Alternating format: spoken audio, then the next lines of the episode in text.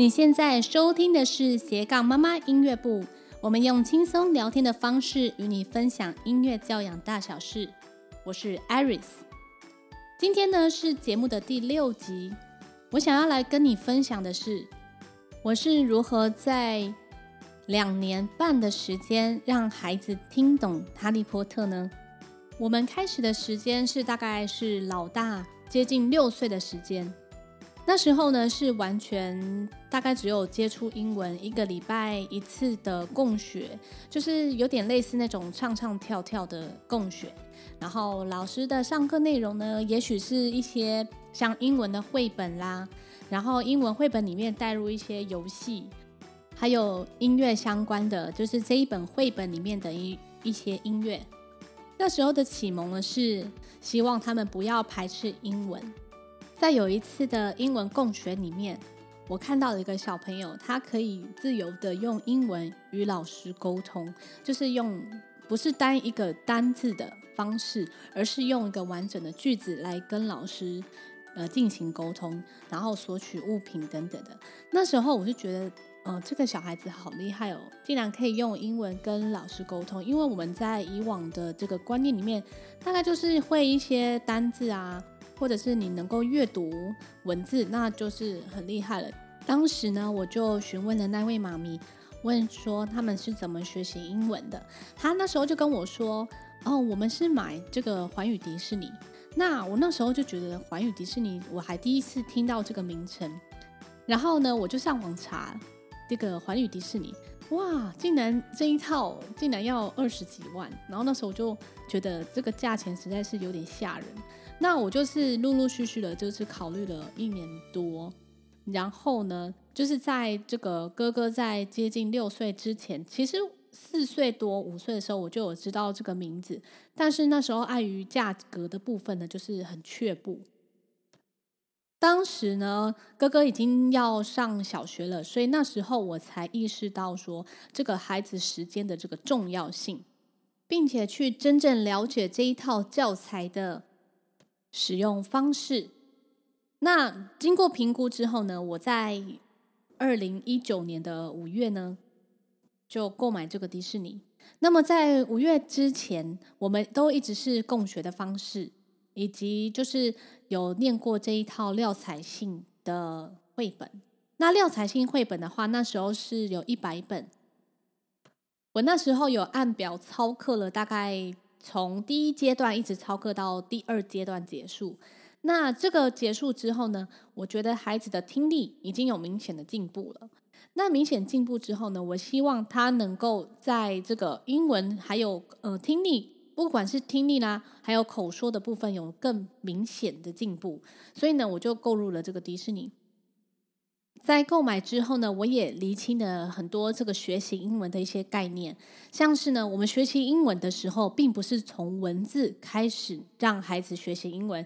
呃，假若呢，孩子学习英文是从 A B C D 开始学习的话，那他肯定一定不会喜欢英文，因为像是你回想起来你自己学习中文的方式，是不是爸爸妈妈呢是直接跟你讲中文？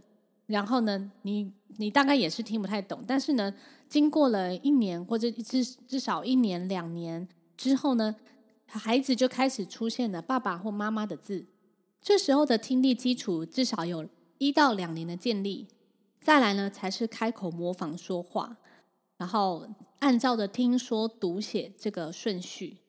那那时候呢，我们一开始就是拼听力的部分。其实听力，如果你听力的没有很多，或者是不足够的话，其实就讲不太出来。很多妈咪问我说：“为什么我的孩子呢，已经听了一段时间的英文，但是为什么都还是讲不出来呢？”那我就问他说：“那你的孩子是听多久的英文？”他就说：“呃，我们现在目前听了两个月。”那我再继续问他：“那你一天呢，大概是听多久英文呢？”他跟我说：“一天听不到半个小时。”那这个部分的话，就是出在你一天输入英文到底要多久时间呢？我们那时候一开始要准备全力的拼这个英文的语言学习，那那时候我们是一天听三到六个小时。那三到六个小时的时候，我们是尽情的有效率的听英文。什么叫做有效率的听英文呢？我们先从简单的开始听，你不能让孩子一开始就从很难的故事或者是很难的这个英文内容去着手。也并不是说你听久了你就听懂这个英文的。那时候哥哥已经接近六岁，所以他其实有很有自己的想法。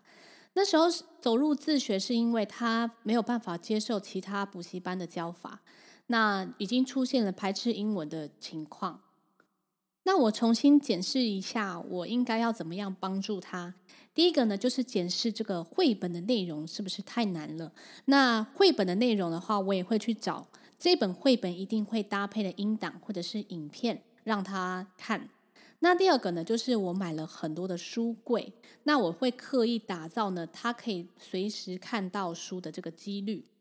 那再来呢，就是我会将这个音档呢转成 MP3 的档案，那我就不用换 CD 了，那省下这个换片的时间。接下来呢，就是我会观察哥哥喜欢哪一本书，那我会把他喜欢的这个作者。他所有的书呢，我都会先找出来让他看。当然，他一开始没办法接受，他为什么看卡通要看这个英文版的？那我就是那时候给他两个选择。第一个选择呢，就是你你可以看卡通，但是你只能看英文版的。第二个选择就是不要看，那就让他自己去做选择。那时候我是比较硬性规定的。那他觉得说，嗯，那我既然只能这两个选择，那我就只好看一下吧。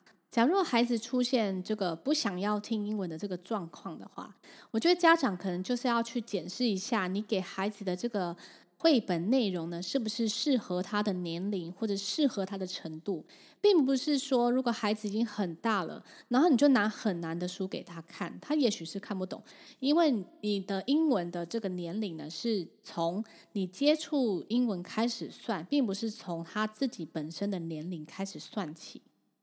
另外，我会每天维持共读习惯。从一开始接触英文到现在，每天晚上呢，我们都会一起共读英文，至少三十分钟的时间。在进入口说之前呢，我先会让他听过这一本书的内容，之后呢，再要求他朗读出来。因为朗读的时候，你必须训练到眼睛，还有听力，就是之前听过的音档，还有说。一开始不知道说什么的话，先从朗读开始。朗读的话也会训练到自己的听力，以及你知道呢，他这个字有没有念对。经过朗读这个阶段之后呢，可以开始鼓励孩子分享故事给你听。分享故事的话，你可以先请他看完这本书，然后呢，分享这本书大概是什么意思给你听。当然，一开始孩子不会说的百分之百是全部都对的，但是呢，你可以先从他分享一分钟故事开始来鼓励他。那时候呢，我是每天请他分享这个故事给我听，你就可以呢拿到两个点数。那这个两个点数的话，他后面可以兑换小礼物哦。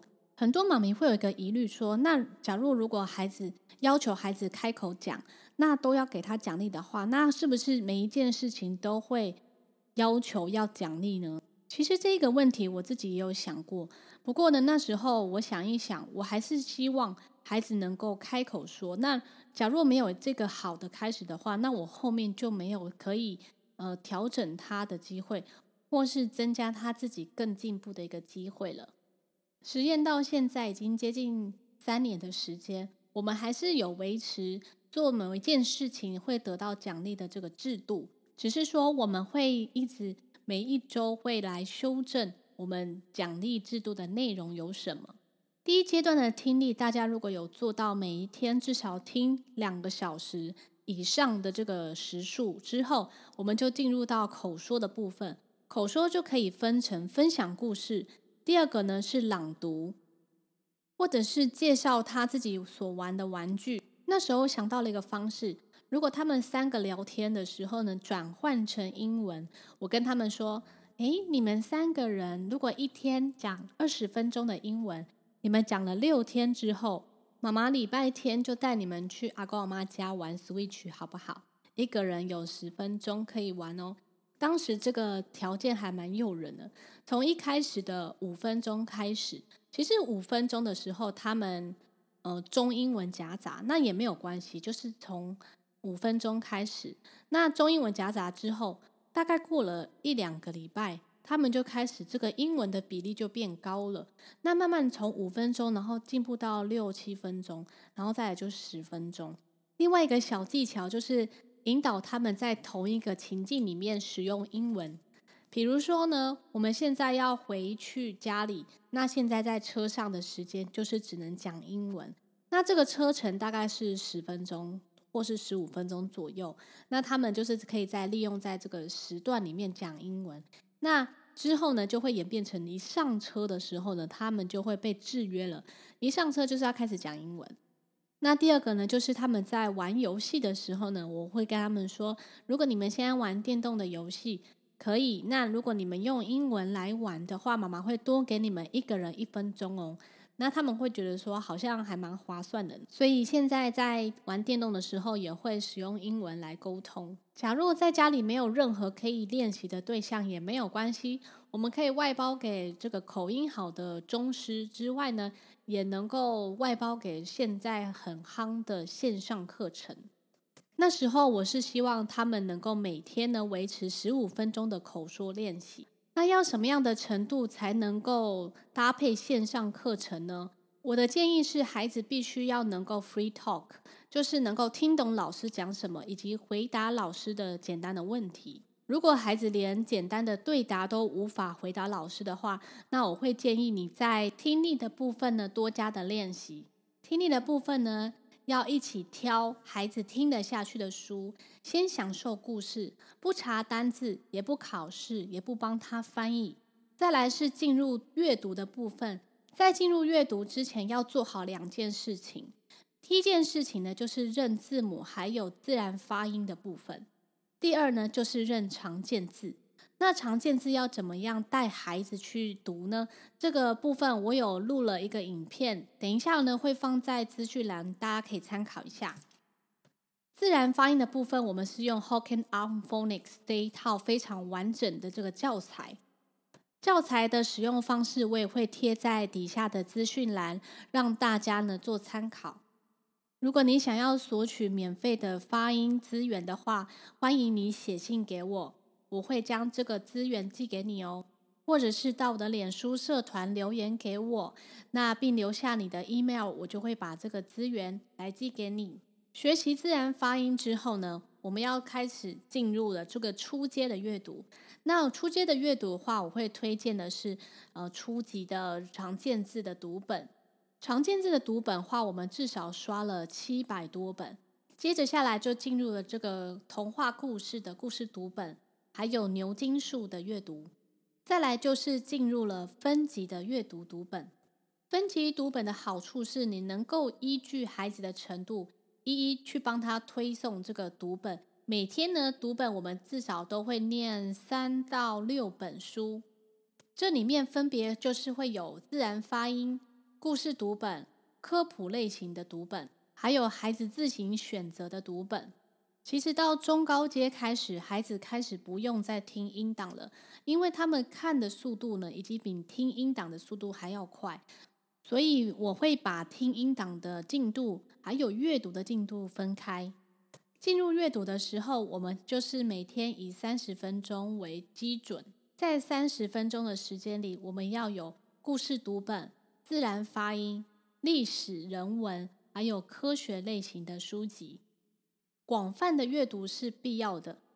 各种类型的题材都让孩子去接触、去尝试。也许在孩子接触的过程当中，在阅读的过程当中，也能够发现自己不同领域的兴趣。